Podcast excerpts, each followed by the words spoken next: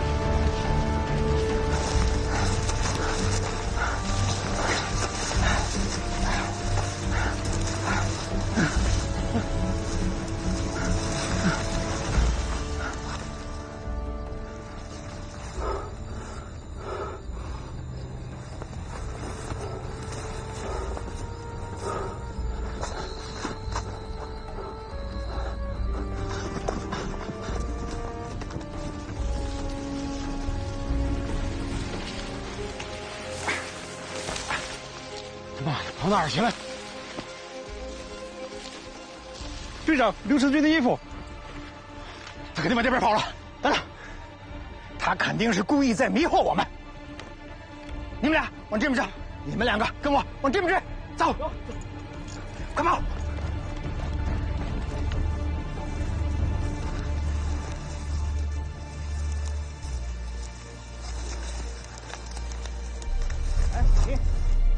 看到这么高、这么转身过去？好，走吧。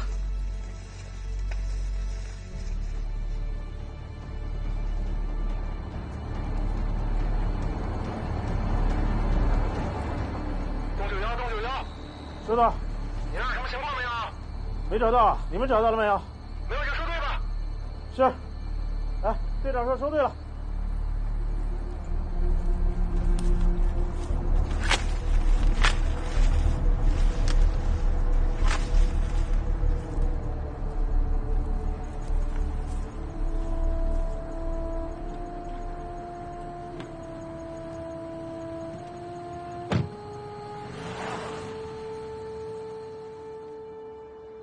众朋友您好，我们刚刚收听到的是电影《永恒的五十分钟》的开头片段。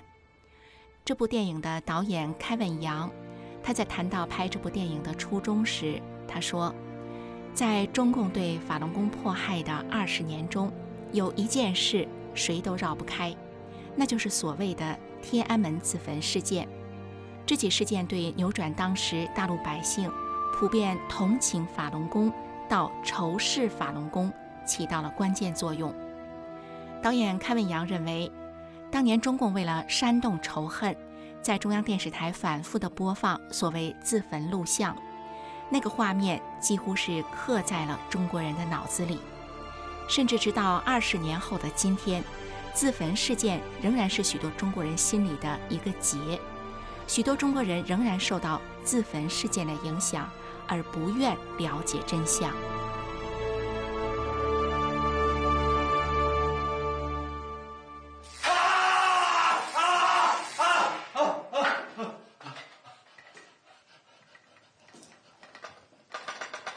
梁振兴，我再问你最后一遍：刘成军逃跑的事儿，你事先是知道？还是不知道，队长。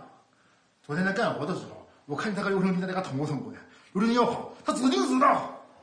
刘成军昨天到底跟你说了些什么？他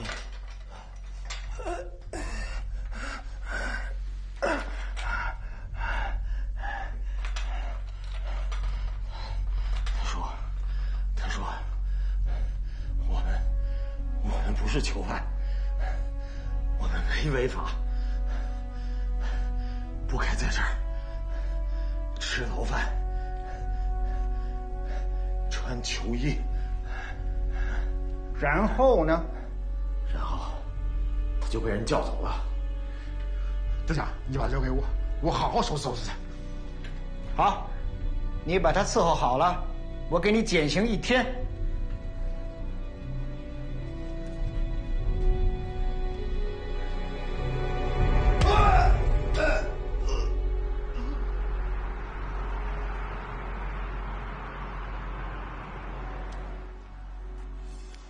法轮功学员知道天安门自焚是一个栽赃的造假，可是广大的民众却并不知情。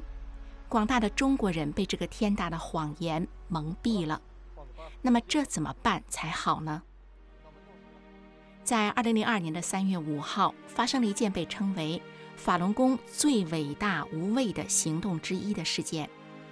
导演开文阳就是以这个真实的事件拍摄了这部电影。永恒的五十分钟。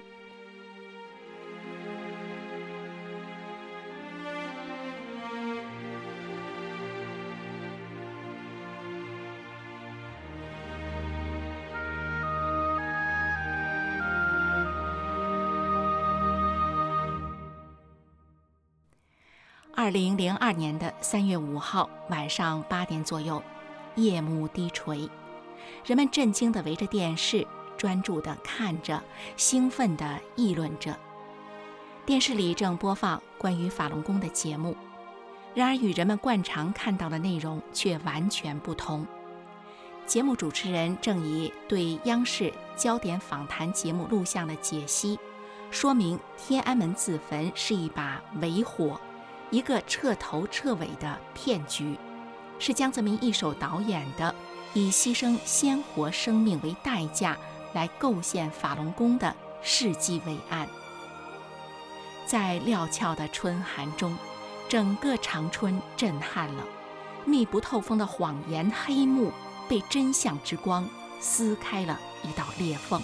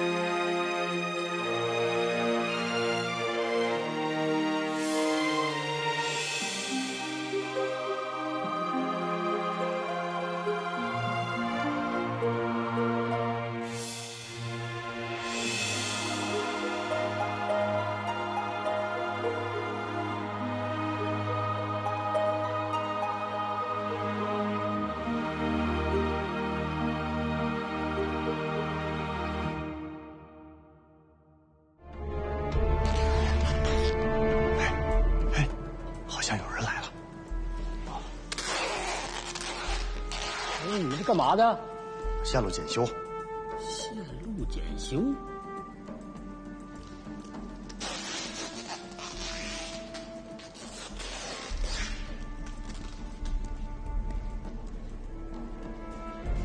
怎么样？好了吗？刚才那人好像报警了。啊，好了好了，你问问大师他们好了没？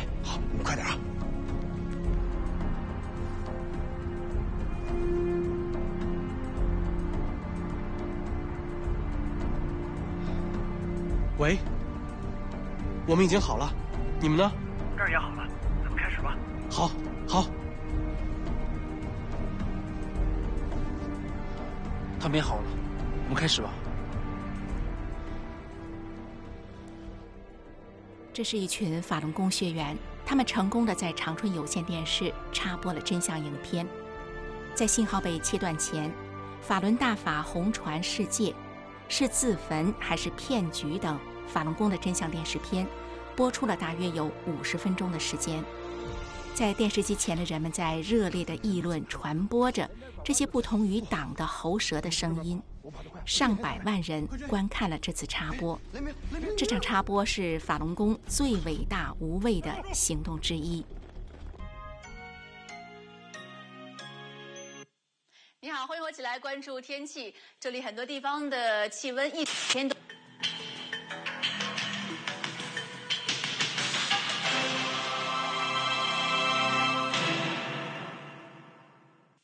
二零零一年一月二十三日，北京天安门广场上发生了举世震惊的天安门自焚案。中共央视第一时间报道此案，并以此诬陷法轮功。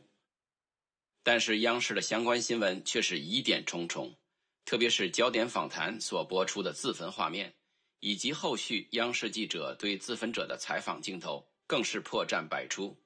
国际社会认定所谓的天安门自焚案是中共制造的一场世纪骗局。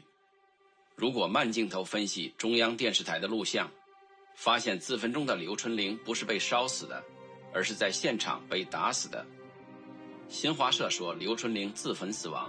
如果把镜头放慢，可以看见，当刘春玲正在火焰中挣扎时，有人用物体猛击她的头部，刘春玲随即倒地。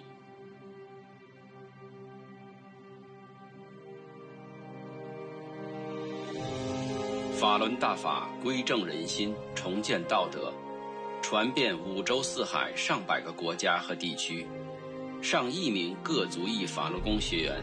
同修高德大法国人也练呢，这不是法国埃菲尔铁塔吗？这法国人也练呢。呀，这不美国白宫吗？是啊。哎，我家收到法轮功节目了，你们家收到了吗？收到了呀，我调了六七个台，都是法轮功节目。哎，我家也是，我调了十几个台，都在播法轮功的事儿。原来自焚是假的哎，这种假都敢造。就是啊，什么自焚都是演戏。全世界那么多国家都有人学法轮功，咋没看见哪国家有法轮功自焚？说的对呀。是啊是啊，刚才我在电视上看到，那么多外国人都在练法轮功。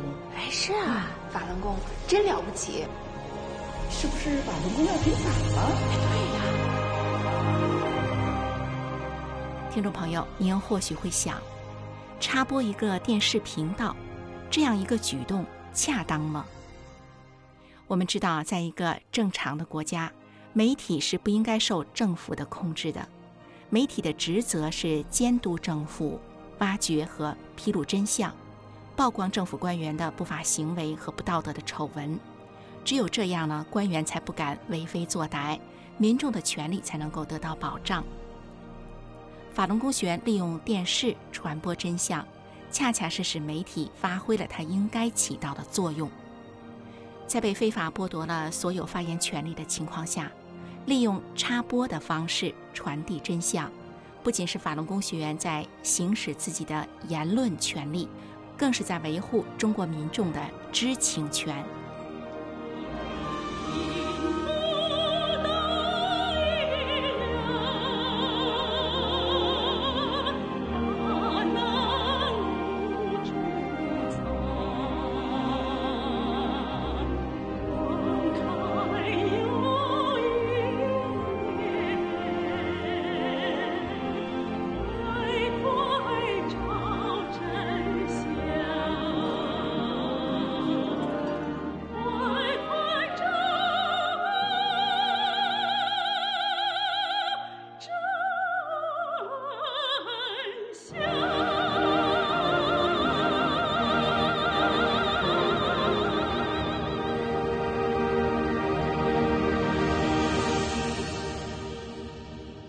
插播事件发生以后，江泽民下了密令，杀无赦，长春五千名的法轮功学员被抓，但是其中依然有人秉持了良知，拒绝配合。在接下来的善恶一念间节目当中，当时在长春市公安局任派出所警长的霍介夫先生，提供了他亲眼看到的一段虐杀法轮功学员的证词。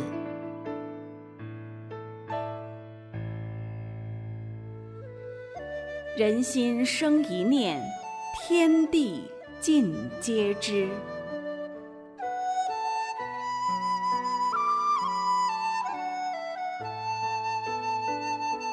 听众朋友您好，欢迎收听明慧广播电台《善恶一念间》节目。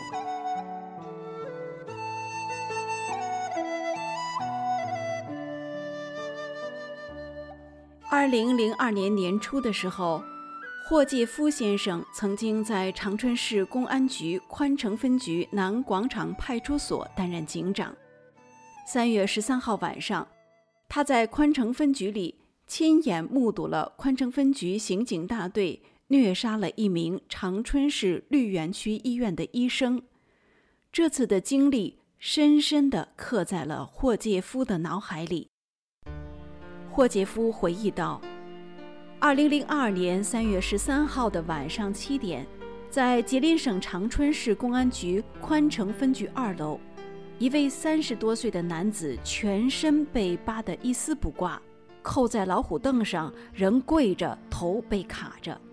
两个警察拿着高压电棍，正在使劲儿往男子的肛门里电，旁边扔着几根断了的木条。十几分钟后，男子从老虎凳上放下来，躺在地上，人已经断了气。这残忍的一幕恰巧被门外的霍介夫看到，霍介夫成了这场虐杀的目击证人。这位被警察折磨死的男子是法轮功学员刘海波，他是长春三零五插播事件的参与者之一。说到三零五插播事件。指的是二零零二年三月五号晚上八点，长春的法轮功学员们成功的在有线电视网插播了两部真相片，是自焚还是骗局？还有法轮大法红传世界，插播时间长达五十分钟，覆盖了三十万用户的上百万观众。那么他们为什么要做电视插播呢？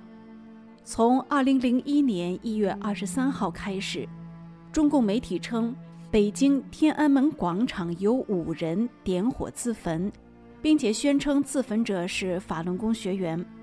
各界在慢放和分析了中央电视台焦点访谈的视频后，发现了许多破绽。八月十四号，联合国国际教育发展组织发表正式声明说，中共。企图以今年一月二十三号天安门广场的自焚事件来诬陷法轮功。我们得到一份录像分析，表明整个事件是由政府一手导演的。全国的法轮功学员都在努力揭露自焚案的真相。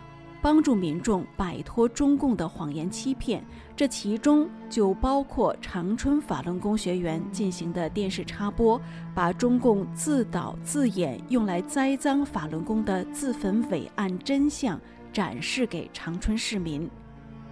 插播发生后，当时的中共党魁江泽民下达了一道残忍冷酷的密令：杀无赦。于是插播后不到一个小时。当地开始大肆抓捕法轮功学员，很快就达到了五千人。插播发生后的十天内，至少有六位法轮功学员被打死，其中包括长春市绿园区医院放射线科的医生刘海波。中共酷刑害死刘海波的那一幕，始终让霍介夫无法平静。到了海外安定之后。霍介夫在二零零四年一月七号投书明慧网，以实名提供证词，揭开了刘海波被虐杀的真相。霍介夫在证词中说：“刘海波被活活打死的当天夜里，市委第一副书记常小平到了局里，指示宽城分局局长周春明几个人怎么处理。第一，对法轮功是政治任务，不怕流血死人。第二，要做好保密工作，防止出现泄密造成国际影响。第三，各级纪检监察部门对法轮功人员出现的死伤不要介入调查。刘海波的尸体被连夜转到了宽城医院太平间。霍杰夫在证词中写道：“三月十六号下午一点半。”分局召开刑警和部分科室科长会议，周春明要求说法轮功学员刘海波死于心脏病，要求各单位抽调警方看太平间，抽女警看已被送到医院的侯艳杰，也就是刘海波的妻子。我这时不知从哪里来的勇气说：“我们科不行，刘海波是被打死的，这样的工作我不干了。”于是我被终止开会。会后，他们找到我，我就讲了自己的观点。我说：“为什么法轮功要切入有线电视？这是一个主要问题。死人了，应该按国家赔偿法赔偿。为什么我们不敢承认呢？我们怕什么？取缔法轮功就缺乏法律依据。再说，在中国当代道德败坏、社会风气沦丧的时期，更需要这样一个群体。”我说了许多，他们静静地听完后告诉我，被停止工作，等候审查。霍介夫坚守良知，敢说真话，换来的却是以支持法轮功的名义，从三月二十九号到四月十二号被拘留了十五天，最终被开除。二零零二年六月底，霍介夫离开了中国。他最后在证词中写道。中共在说谎，谎言来自政府，新闻是由政府一手炮制的，一幕幕炮制出来的自杀和杀人的场面，迷惑了人们的头脑和双眼，受骗受害的是不知真相的世人。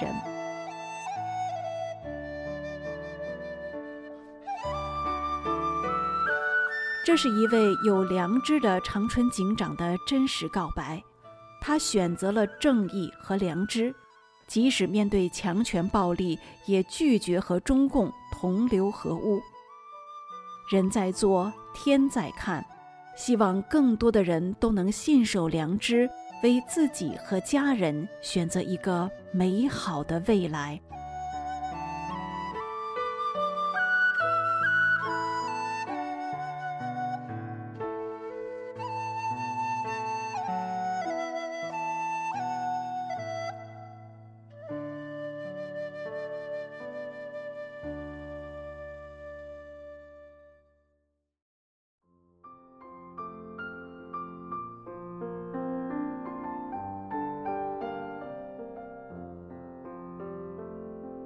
正在收听的是明慧广播，我是蒋慧云。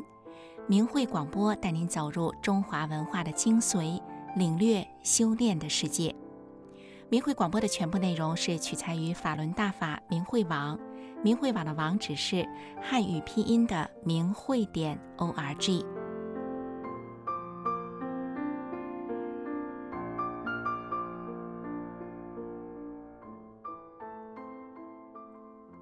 真相对每个人都是重要的，因为在真相面前，人的行为才能反映出这个人的选择。被蒙蔽的善良，却可能因为蒙蔽而做了坏事。刚刚收听的节目中，霍介夫先生在真相中选择了良知，但是执行着中共非法政策的人，他们却未必是没有良知，而是他们可能因为被谎言所蒙蔽。所以扭曲地敌视着法轮功，所以法轮功学员们这些年来一直在殷殷地呼唤着中国人明白真相、了解真相。接下来，我们一起来欣赏明慧电台的天音净月节目。听众朋友，大家好。您现在收听到的是由明慧广播电台为您制作的天音净月，愿真善忍的纯净祥和，透过天籁般的乐音，带您走回心灵的故居。好，现在让我们一起来收听《天音静月》。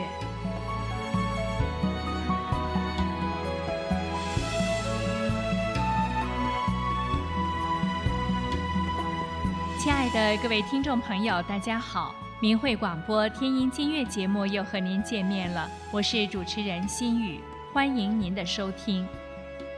当生命沉沦于红尘中无法自拔，神没有忘记曾许下的诺言，不断的发出心灵的呼唤，愿迷失的人儿快快苏醒。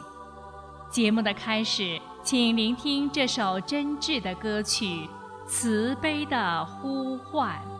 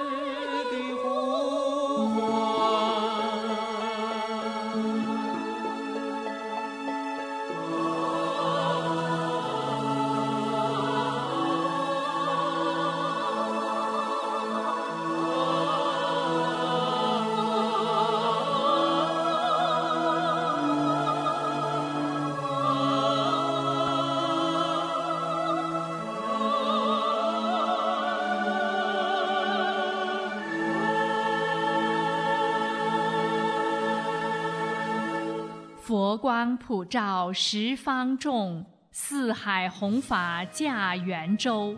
几年艰辛坚如铁，救度众生慈悲厚。下面请聆听歌曲《明朝新雨再聚首》。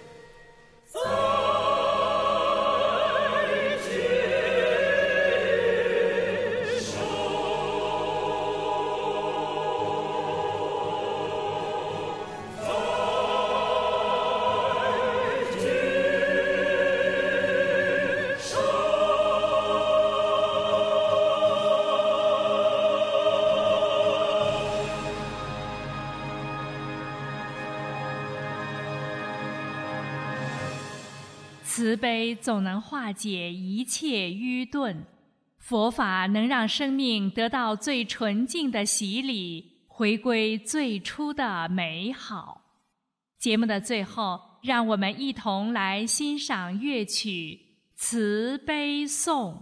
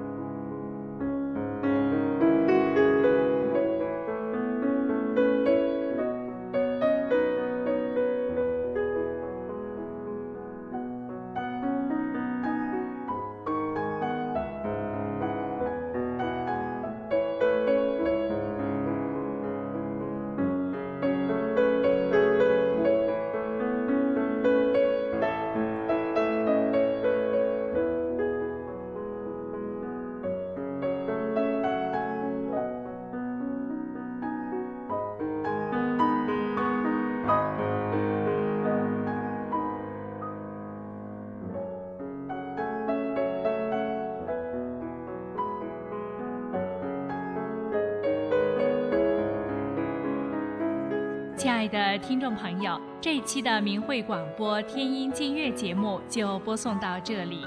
心雨在这里，谢谢大家的收听，我们下次节目再会。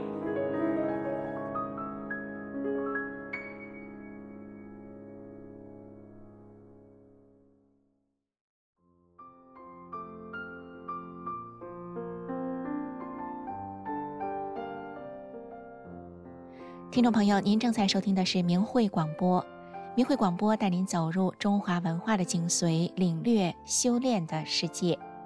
明慧广播的首播时间是每周五晚上九点到十点，重播时间是周六的下午一点到两点。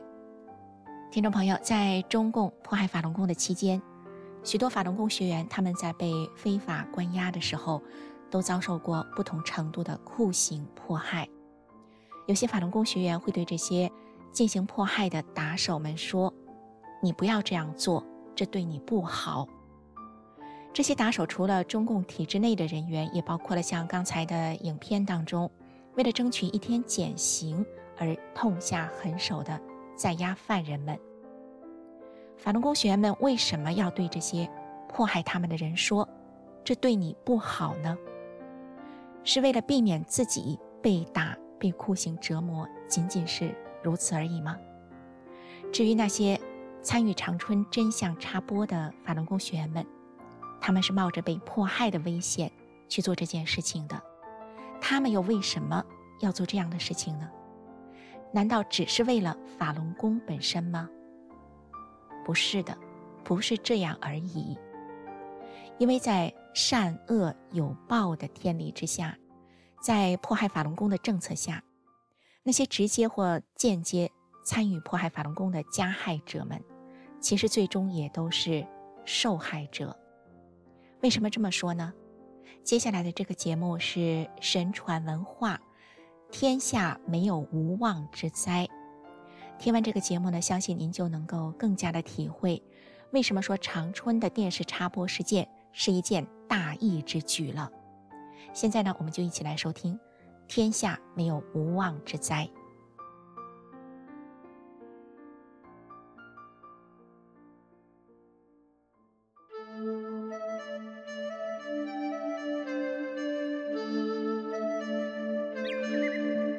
听众朋友们，大家好，这里是明慧广播神传文化节目，我是主持人心雨，欢迎您的收听。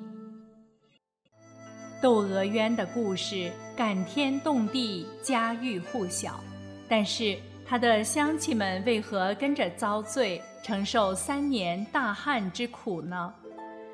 十三世纪中叶的元朝，民女窦娥自幼丧母，其父窦天章是个穷秀才，因上京赶考没有路费，借了寡妇蔡婆的高利贷，窦娥被迫成为蔡婆家中的童养媳。长大后嫁到蔡家做媳妇，不到两年，丈夫就死了。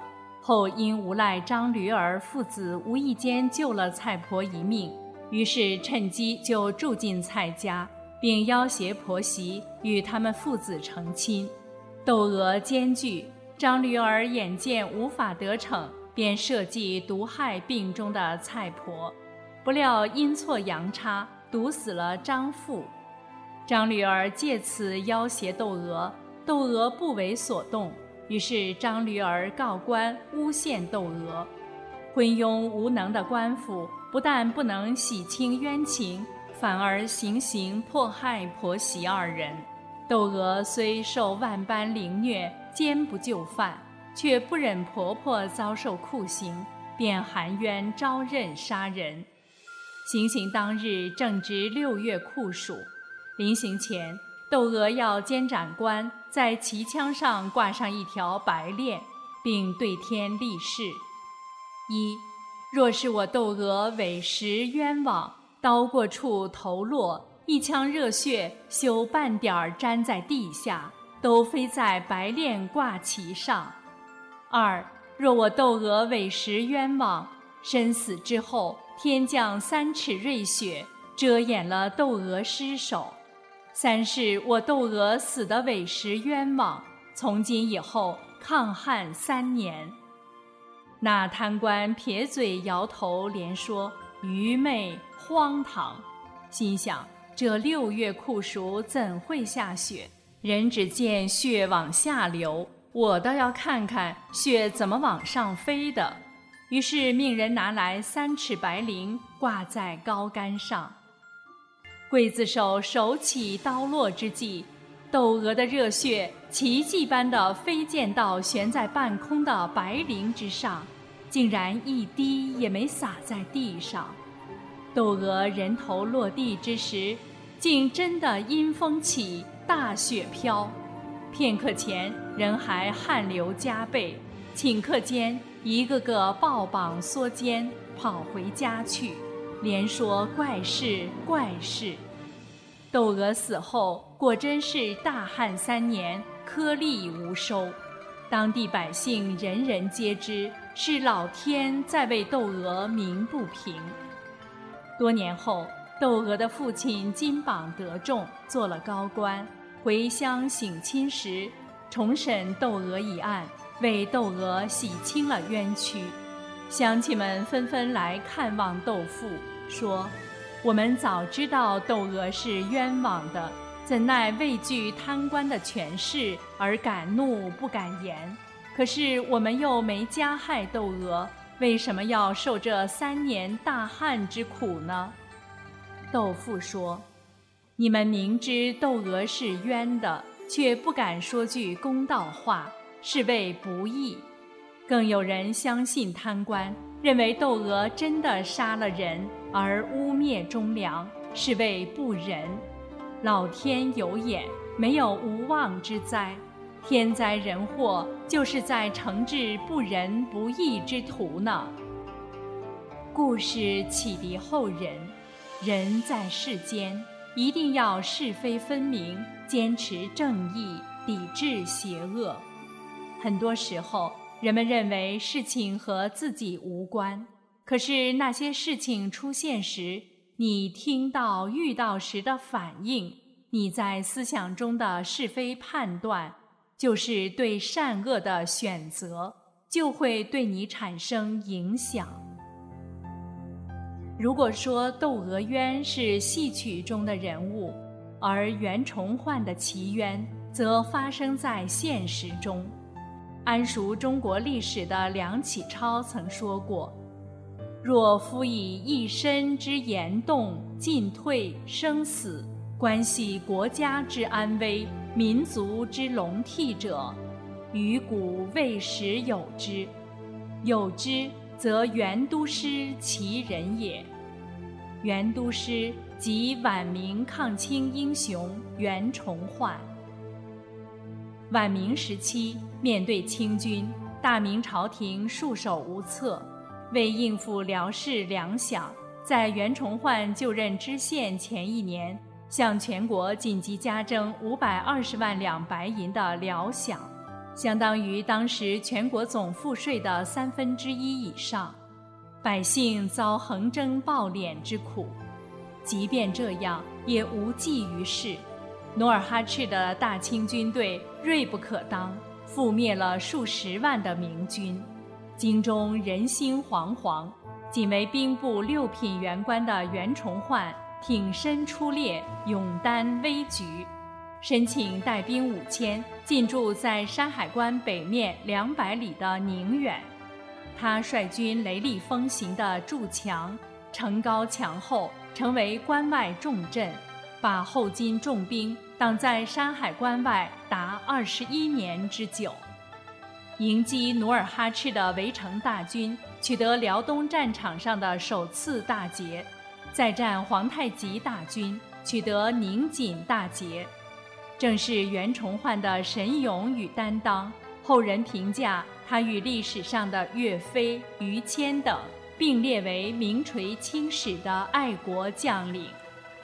然而，在辽东转危为安之际，崇祯皇帝听信了两个从清军逃回的太监密报，将抗清前线总指挥袁崇焕。召回北京，下入大牢，罪名是袁崇焕与清军议和谋叛。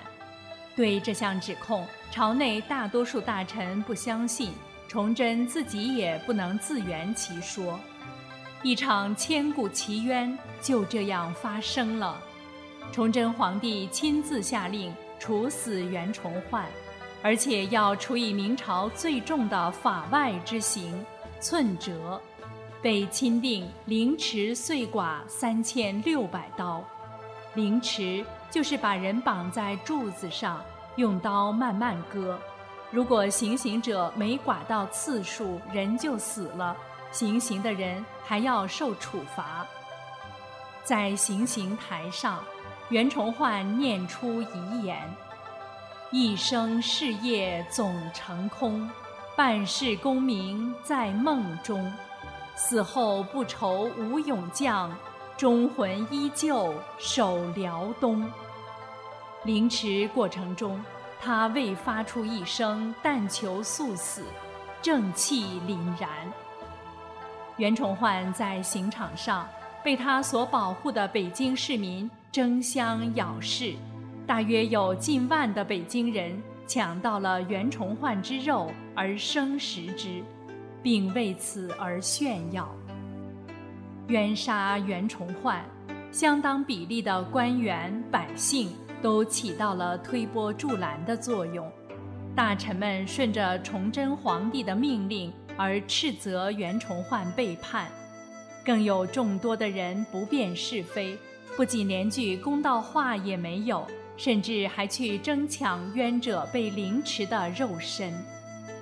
大明王朝两百七十七年间，共发生近百次流行性疫病，但这些瘟疫大部分疫情只是局限在州府、县属之地，传染性、烈度都不严重，唯独到了明末。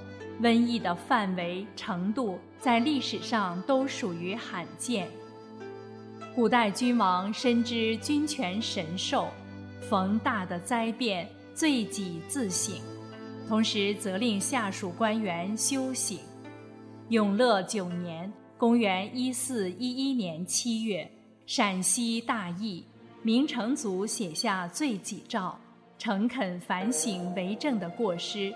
并竭力救助灾情。明朝前期、中期的灾情中，民众之间的互助事件非常多，官员的德行仁心都在史书中有所记载。明朝末年的瘟疫逐渐增多，朝廷按照以往的惯例，同样会问冤狱，请大臣见直言。崇祯曾六次下罪己诏。但是走完形式之后，在现实中却中间不分，冤狱不止。到袁崇焕被凌迟处死，失德不仁走到了极端。共业之下必有共罪，这样看来，明朝末年的大瘟疫是偶然的吗？难道不是上天对于世间失德的天谴吗？所谓福祸无门，为人自招。崇祯十六年二月，鼠疫攻入北京城，京师大疫，死者无算，十室九空，甚至户丁尽绝，无人收敛者。有的患者一两天即死，有的早上得病，晚间就死了，有的直接当场暴毙。昔日繁华京都，俨然成为一座死城。天不降无妄之灾，天公有眼，人的起心动念都逃不过他的眼睛。说到六月飞雪，我们不得不重提2001年在河北石家庄下的那场大雪。河北省石家庄市法轮功学员左志刚。因坚持修炼，按照真善忍做好人，不放弃信仰。二零零一年五月三十日，在婚礼的前一天下午，被当地国宝警察绑架后刑讯逼供，当天就被凶犯毒打致死，尸体伤痕累累，一只耳朵呈黑紫色，在后背腰部有两个方形大坑。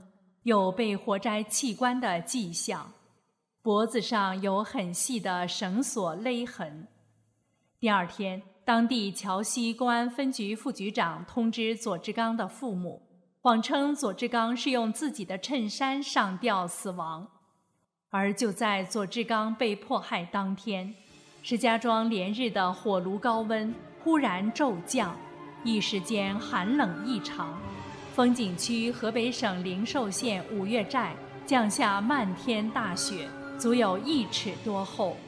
举城百姓都异常惊恐，到处议论纷纷。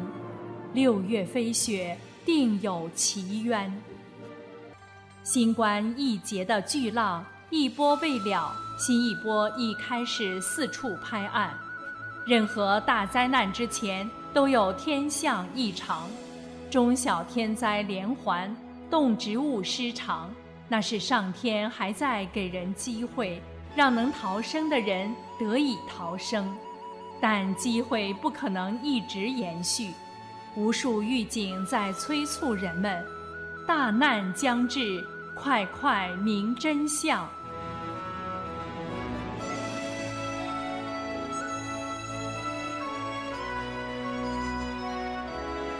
好，听众朋友，今天的节目到这里就结束了。心语感谢您的收听。我们下次时间再见。